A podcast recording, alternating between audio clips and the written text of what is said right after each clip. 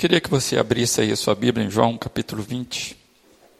A gente vai ler os versos 29 a 31 e também o primeiro versículo do capítulo 21.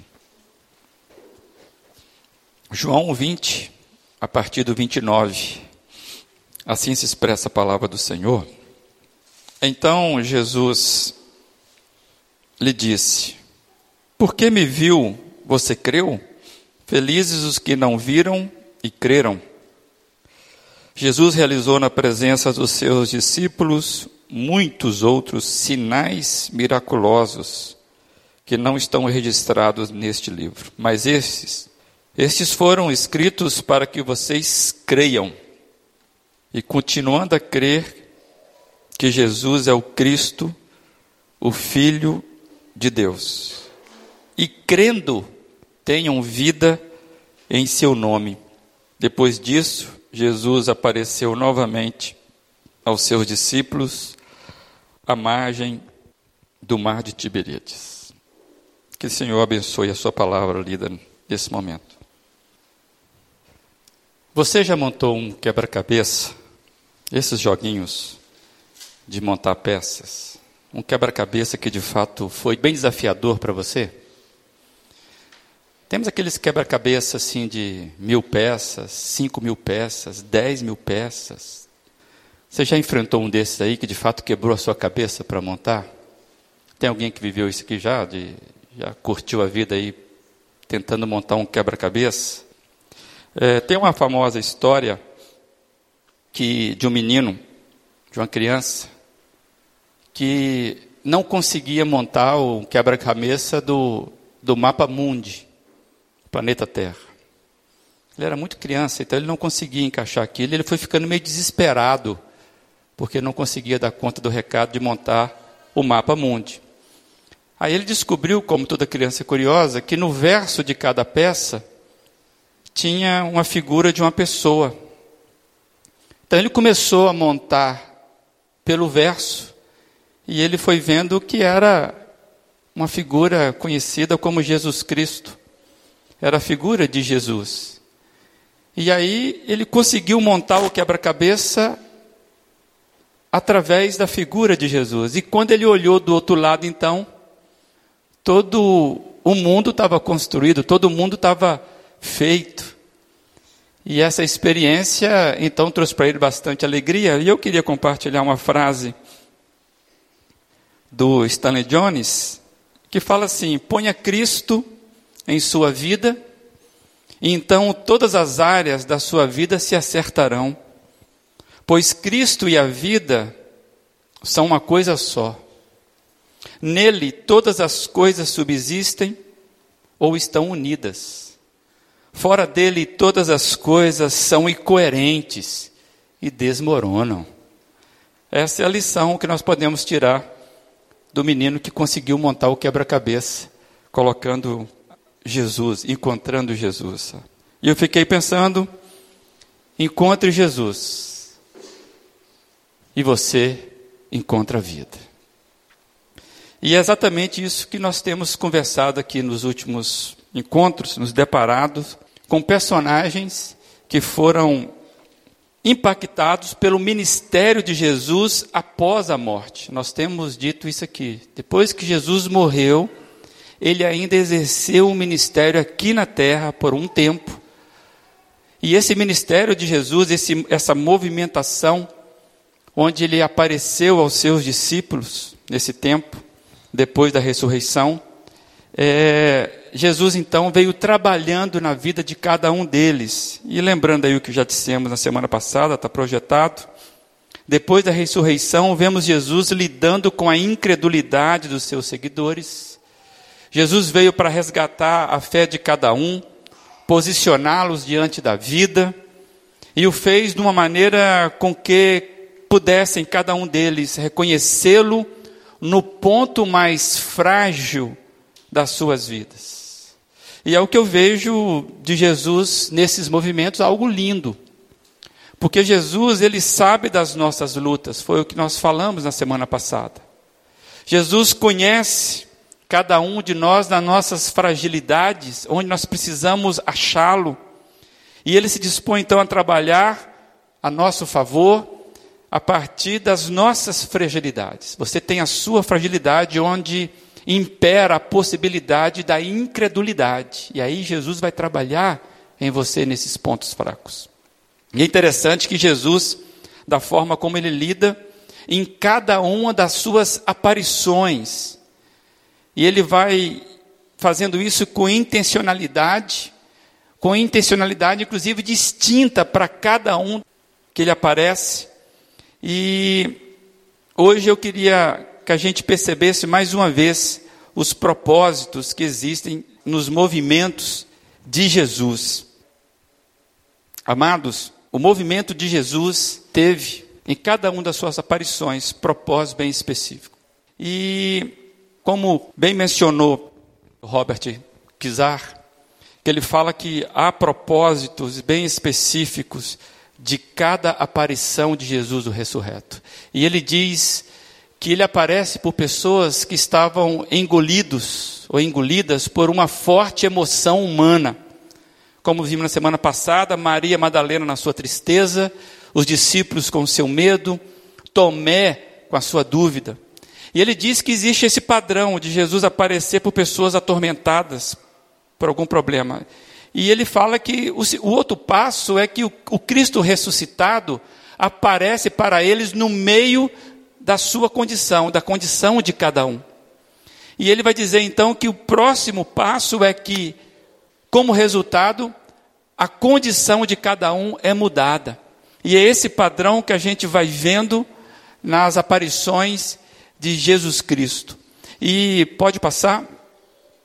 E aí eu queria lembrar com os irmãos que quando ele encontra Maria Madalena no sepulcro, ele vai chamá-la pelo nome.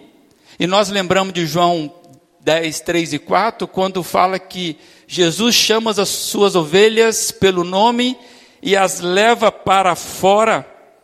Depois de conduzir para fora todas as suas ovelhas, vai adiante delas e esta o seguem porque conhece a sua voz. É o que nós vimos com Maria Madalena.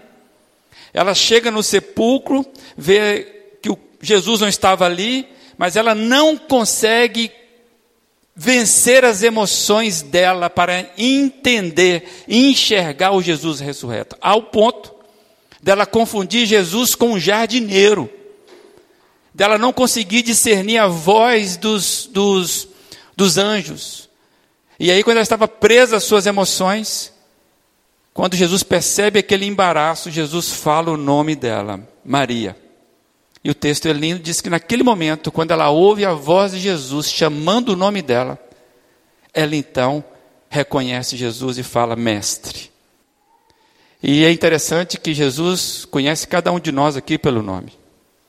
Jesus sabe cada um de nós aqui pelo nome. E Ele quer trabalhar você a partir das suas dores, das suas dificuldades. Jesus nunca trabalha na impessoalidade. Pode passar? E é aí que nós chegamos a essa conclusão. Jesus nos conhece pelo nome, ele constrói em nós uma identidade. Jesus ressurreto fez um recomeço com Maria Madalena, onde ela era mais frágil, sua personalidade, a sua identidade. E nós concluímos então que hoje é tempo de identificarmos a voz do Mestre dentre as diversas vozes que ecoam dentro da gente. Precisamos, eu e você, termos encontro com o ressurreto e entender a voz. E aí o texto, João, ele vai prosseguindo com o texto. Maria Madalena é o primeiro encontro que ele registra. E ele vai seguindo então com esse registro das aparições. E ele vai tratar, na sequência, de encontros exclusivos que Jesus teve com um grupo dele, o chamado Doze. E é interessante que João registra isso em dois momentos. Ele registra esse encontro exclusivo de Jesus, essa aparição do Jesus ressurreto com os discípulos deles em dois momentos. E hoje nós vamos ver rapidamente o primeiro momento. E por que dois momentos? Porque para montar quebra-cabeça mais complexo, leva mais tempo. E Jesus estava então ali tentando montar um quebra-cabeça com seus discípulos, ele vai gastar um tempo a mais, e nós vamos descobrir isso devagarzinho. Então a gente vai ler agora esse primeiro movimento de Jesus ressurreto com o seu grupo, os doze. E diz assim, no João 20, a partir do 19: Ao cair da tarde daquele primeiro dia, dia da semana, estando os seus discípulos reunidos, a porta trancadas, por medo dos judeus. Jesus entrou, pôs-se no meio deles e disse: Paz seja com vocês. Tendo dito isso, mostrou-lhes as mãos e o lado. Os discípulos alegraram-se quando viram novamente o Senhor. Novamente Jesus disse: Paz seja com vocês. Assim como o Pai me enviou, eu os envio. E com isso soprou sobre eles e disse: Recebam o Espírito Santo. Se perdoarem os pecados de alguém, estarão perdoados. Se não os perdoarem, não estarão perdoados. Interessante esse texto, porque apesar de ser pequeno, essa, esse trecho, ele fala verdades profundas para a gente. Eu gostaria de destacar para você algumas que nos interessam nessa noite. Eu vejo três fatos importantes aí nesse texto, que talvez sirva para mim e para você tirado desse texto. O primeiro fato é que os discípulos estavam com as portas trancadas por medo. E o texto é claro, por medo dos judeus. Lá no verso 19 diz: Estando os discípulos reunidos a portas trancadas por medo dos judeus. Amados, é uma grande verdade que eles temiam aqueles que foram agressores com o Mestre. Se eles eram os seguidores mais próximos de Jesus, por certo, os inimigos de Jesus também era ameaça para eles. E eles então passam a se reunir com portas trancadas. Faz sentido. E eu fiquei pensando como que o medo, como que o medo nos paralisa. Como que o medo faz com que a gente fique preso às nossas inseguranças. Se você já teve uma, uma experiência de medo profundo, você sabe disso, como que você não sabe reagir.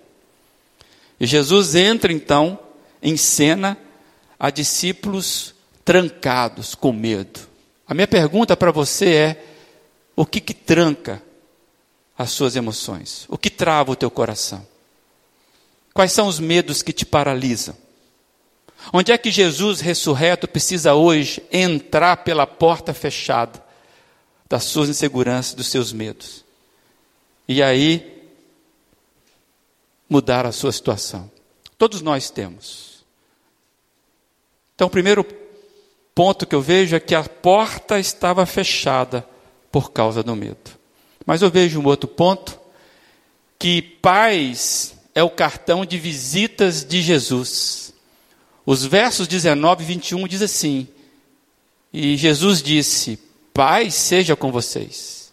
Novamente, Jesus disse: Paz seja com vocês. Amados, o texto é tão pequeno, tão rápido olhando assim.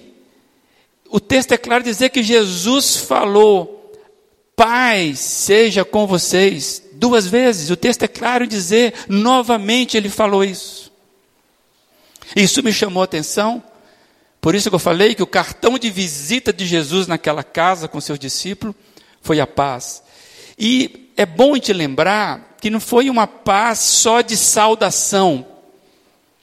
Não foi ele simplesmente ele declarar shalom, como está ali.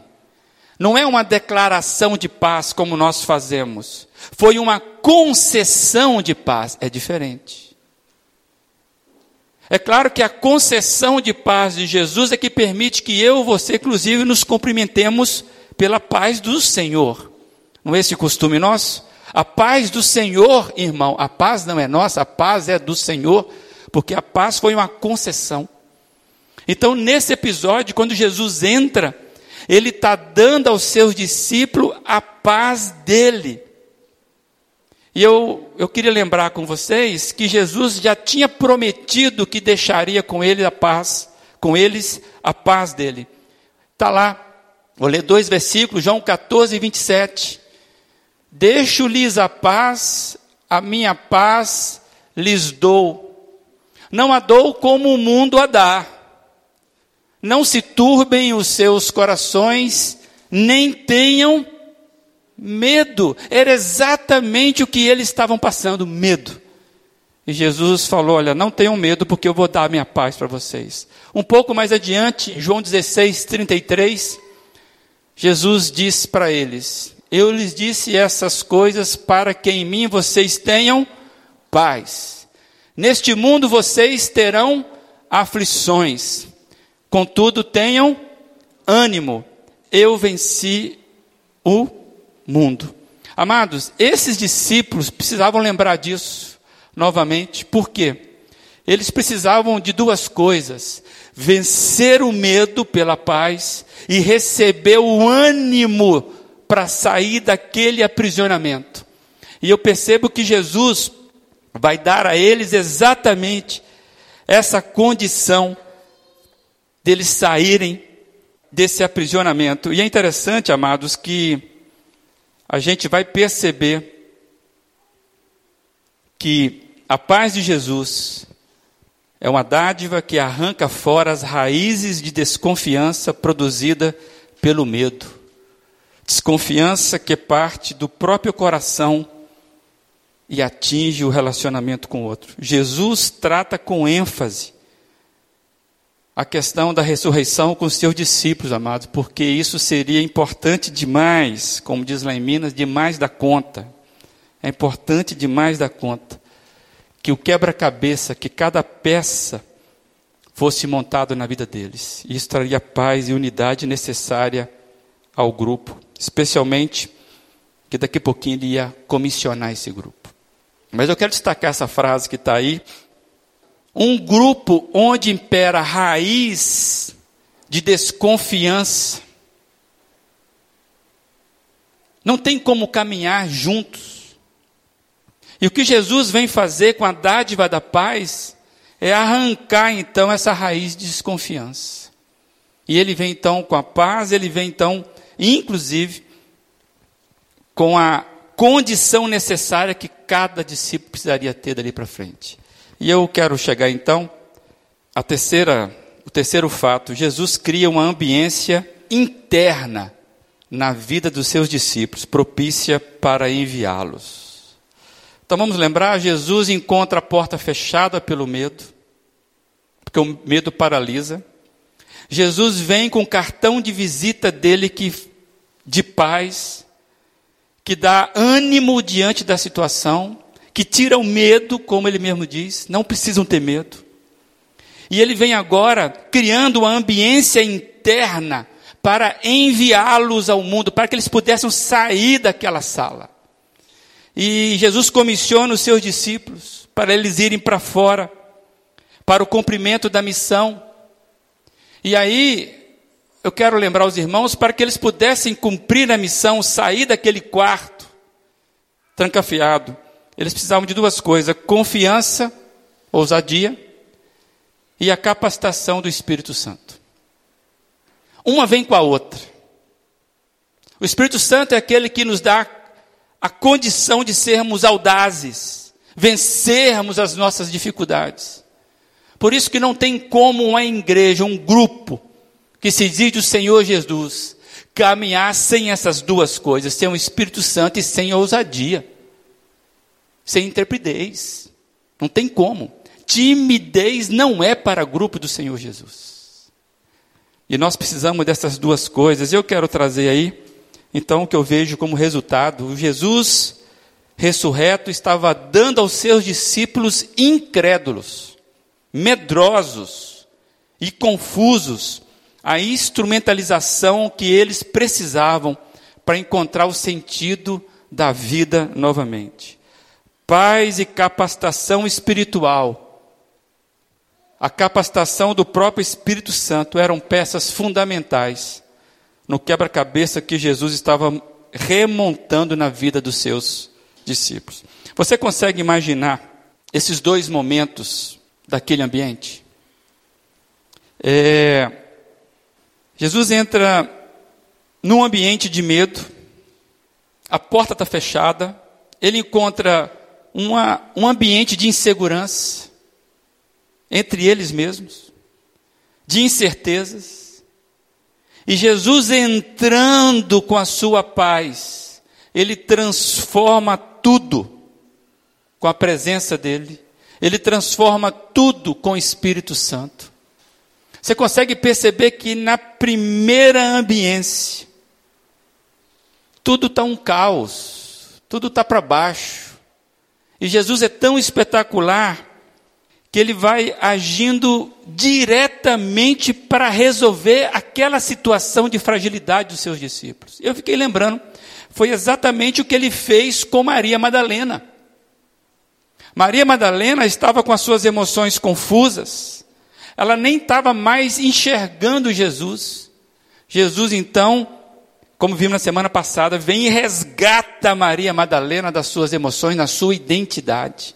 Estão lembrados que eu falei que Maria Madalena, ela conhecia bem a voz de Jesus porque ela foi aprisionada, ela era uma pessoa aprisionada por sete espíritos malignos que Jesus vem e arranca dela isso com a voz poderosa dele.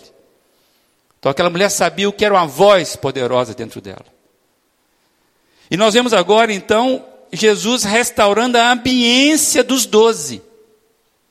Jesus trazendo alegria, trazendo paz, trazendo confiança entre eles, no lugar do medo, da dúvida, da incredulidade. E aqui, especificamente nesse texto que nós estamos olhando hoje, você vai reparar que não há destaque para ninguém.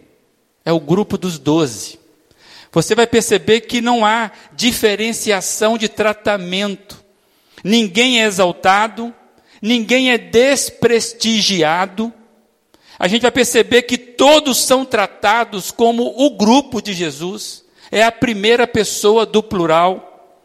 Era o grupo de Jesus reunido, com medo, mas estava reunido. E que eu fiquei pensando, amados, era o grupo de Jesus sendo ministrado pelo próprio Senhor Jesus. E isso muda tudo que não era apenas um ajuntamento de indivíduos.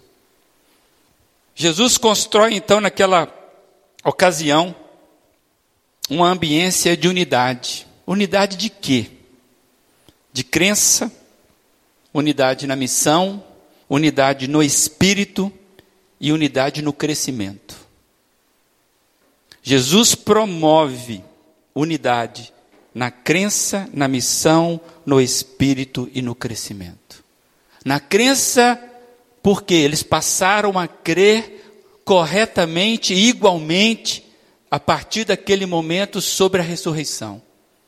Não tinha mais diferenciação. Na, na missão, porque eles receberam o mesmo comando do Mestre.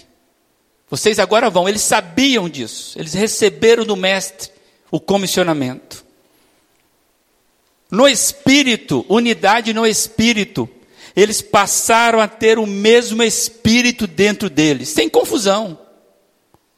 Jesus sopra-lhes o espírito e não há confusão, não há, não há nenhum tipo de ambiência que pudesse trazer agora confusão, trouxe paz.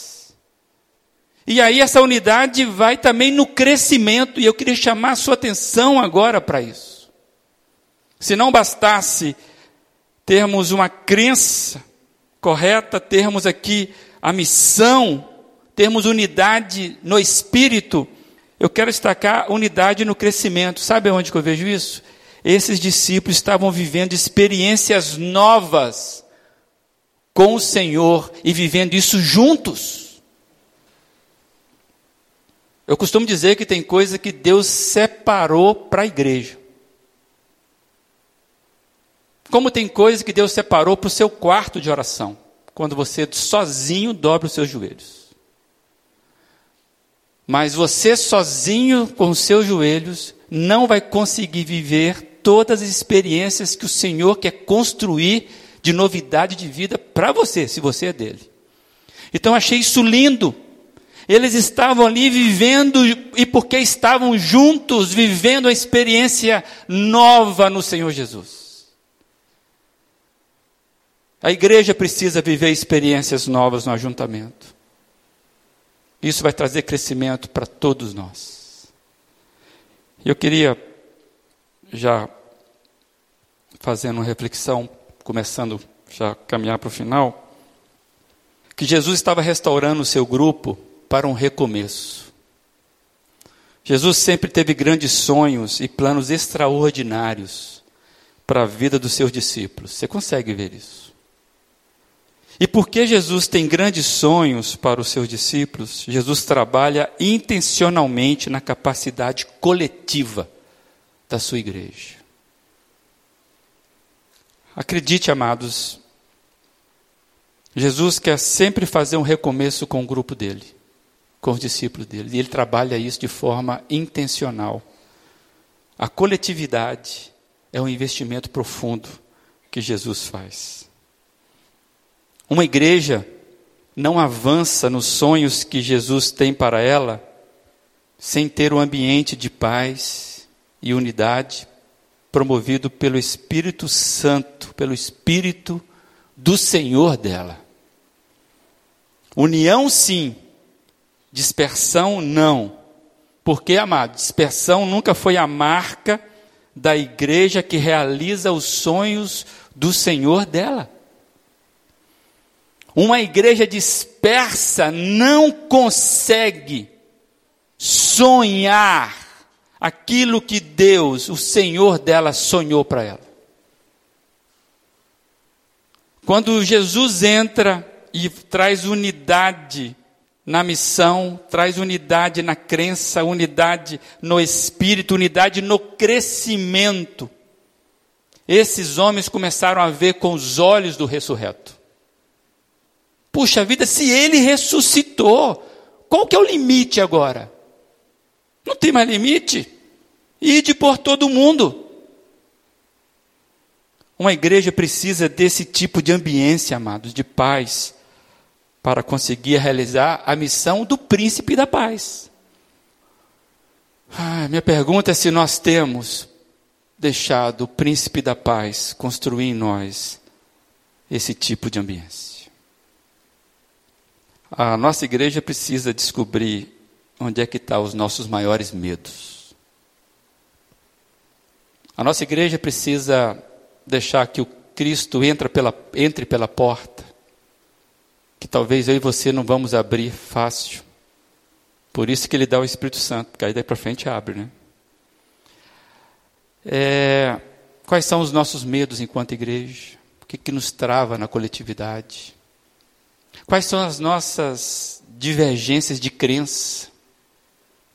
Nós precisamos refletir sobre isso, porque é o espírito de unidade. O Espírito Santo precisa agir em nós de uma maneira tal que nós tenhamos aqui crescimento de experiências novas no Senhor. É muito bom quando a gente olha a história da igreja, história da minha vida, e você vê vários momentos o Senhor se manifestando. Mas a minha pergunta é: quais são as experiências novas que nós temos vivido aqui? Por isso que o em casa, ele é desafiado a estar anotando num caderno de oração e testemunhos para que a gente possa saber e vivenciar e concretizar na nossa história o que Jesus tem feito na nossa vida. Ainda pensando nesse recomeço, ambiência de disputas, ciúmes, desconfiança, medo, dispersão, isso não combina com a ambiência proporcionada pela presença do Cristo ressurreto. Sem o governo de Cristo, amados, sem o governo do Cristo ressurreto em nós, a gente não vai estar capacitado para sermos a igreja de fato, sermos a igreja de fato. E eu fiquei pensando, com aplicação boa, é que o ressurreto está aqui hoje, eu creio. E ele está passando para o endereço existencial de cada um, sem destacar, mas passa por cada um, para trazer harmonia e nos inspirarmos a sermos a igreja que ele sonha. Você sonha com a igreja que Jesus sonha?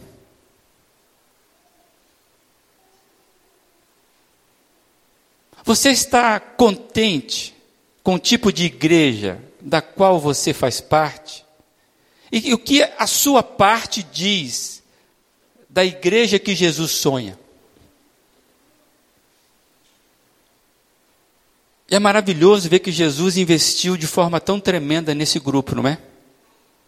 Mas se você continuar lendo a Bíblia, e nós vamos continuar ainda nesse texto por algum tempo, nos próximos encontros, Deus permitir, se você continuar, você vai ver que havia um problema naquele primeiro domingo. Lembra que nós falamos que Jesus veio em dois tempos para restaurar o grupo dele? Porque naquele primeiro domingo, havia um problema além desses que nós já relatamos. Porque um do grupo não estava presente. Um do grupo não vivenciou nada desses feitos espetaculares que nós acabamos de ver Jesus fazendo. Naquele primeiro domingo, alguém do grupo não viu o ressurreto não recebeu a paz, não foi empoderado pelo Espírito Santo e não recebeu essa experiência nova de viver em unidade com o grupo. Esse era o problema, alguém ficou de fora. E o texto, é claro, no versículo 24, está aí, o versículo 24 está dizendo que Tomé é o nome do rapaz. Tomé, chamado Dídimo, um dos doze, ou seja, era para estar tá lá, não estava com os discípulos quando Jesus apareceu. Meu Deus. Um feito espetacular. Jesus ressurreto atravessando a porta, arrancando medo, dando experiência, soprando o Espírito Santo. E Tomé não estava. Como diz aí, perdendo a bênção. Você consegue perceber o quanto Tomé perdeu naquele dia. Justamente por não se encontrar com os outros discípulos naquele momento. Tomé estava disperso. A Bíblia não fala onde é que Tomé estava, mas a gente entende que ele estava no lugar errado. O lugar certo dele é entre os doze, e isso que o texto está dizendo. Jesus apareceu para os dele. Tomé não estava. E agora? Aí ele chega, você vai ler no texto, a gente vai ler daqui a pouquinho, ele chega fora de sintonia, ele chega com um discurso completamente fora de contexto, ele chega, sabe, num ritmo diferente, ele vem trazendo as suas dúvidas, ele vem trazendo as suas incredulidades, ele passa, inclusive, a confrontar os seus irmãos na fé. Ele está fora de contexto. Há um risco quando nós nos distanciamos do grupo de Jesus. O versículo 25, olha que interessante. Os outros discípulos lhe disseram: Vimos o Senhor. Mas ele lhe disse: Se eu não vir as marcas dos pregos nas mãos, nas suas mãos, se eu não colocar o meu dedo onde estavam os pregos, e eu não puser a minha mão ao seu lado, eu não crerei, eu não vou crer. Consegue perceber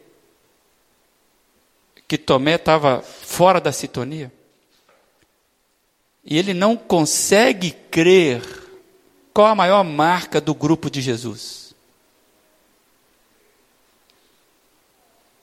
Nós somos chamados para viver de fé em fé. Eu e você temos dificuldade de crermos, porque nós cremos. Lembra do texto?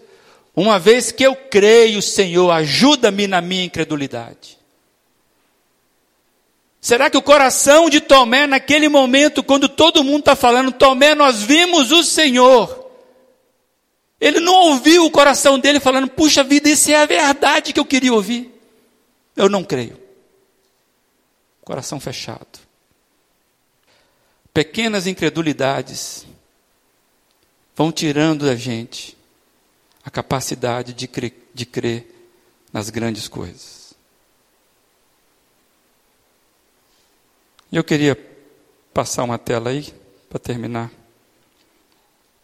Como entender o comportamento de Tomé? A ambiência interna dele, com as suas emoções, com as suas certezas, Tomé com as suas dúvidas e também com as suas certezas. A ambiência interna dele não estava em sintonia com a ambiência que foi construída por Jesus na vida dos demais discípulos. Consegue perceber isso? E isso ainda acontece. Este é o grande problema da igreja. Um deles. Temos outros, né? Porque se a igreja perde a capacidade de crer, quem é que vai crer, amados? Tomé representa aqui um tipo de pessoa que se sente do grupo, era um dos doze. Todo mundo sabia que ele era um dos, um dos, um dos que pertencia ao grupo de Jesus. Mas quando você lê isso, você vê, esse cara não pode pertencer a esse grupo. Ele está muito fora. O que movimenta a vida dele não é o que movimenta a vida do grupo. Sabe o que aconteceu? Ele perdeu a onda. Tomé agora é, sabe, é, é quebra-cabeça faltando peça. Não está fechando. Por quê? Ele estava andando para outros cantos. Ele não estava no movimento que Jesus estava fazendo com o grupo dele. Ele vem fora da sua ambiência, como já dissemos, carregada com as suas dúvidas, com as suas perspectivas, com as suas certezas pessoais, coisas que mais irrita é crente que sabe das coisas, né? Não vai viver experiência nova do Senhor, porque está tão certo. Aí ele vem tumultuando aquela ambiência de paz que Jesus havia construído. Peça de quebra-cabeça que não se encaixa. Mas isso aí a gente vai deixar para o próximo domingo. A gente quer conversar um pouquinho sobre esse recomeço, nessa saga de recomeço com Jesus. Mas eu queria que você já estivesse pensando aí, depois de tudo que nós aprendemos essa noite, que durante a semana você pensasse o quanto que você compreende do comportamento de Tomé? Eu não vou fazer a pergunta quantos Tomés nós temos aqui hoje. Essa pergunta é muito simplória. A minha pergunta é o contrário. Quantos aqui estão vivendo a experiência do ajuntamento? Aqui não é o foco, a exclusão que si mesmo, a si mesmo Tomé fez. A questão é, mano, vamos projetar. Você é um dos doze? Estou entendendo? Você é do grupo? Você pulsa dentro de você essas verdades do grupo. Hoje nós estamos aprendendo que a ambiência coletiva construída por Jesus, pelo ressurreto, nos traz unidade. Unidade de crença. Unidade de missão. Unidade no Espírito Santo. E unidade de crescimento, experiências novas. Talvez essa igreja não está indo mais à frente, porque o quebra-cabeça está complexo demais para ser montado. Tem muita pecinha aí forçando a barra e não quer se encaixar ou está querendo se encaixar numa outra coisa, eu não sei. Mas esse é o tempo do Senhor. E Ele está fazendo todo o movimento de vida porque Ele ainda acredita na igreja. E Ele quer fazer isso com a sua vida. Quem sabe o problema não está no restante das peças. Talvez você é que precisa se ajustar.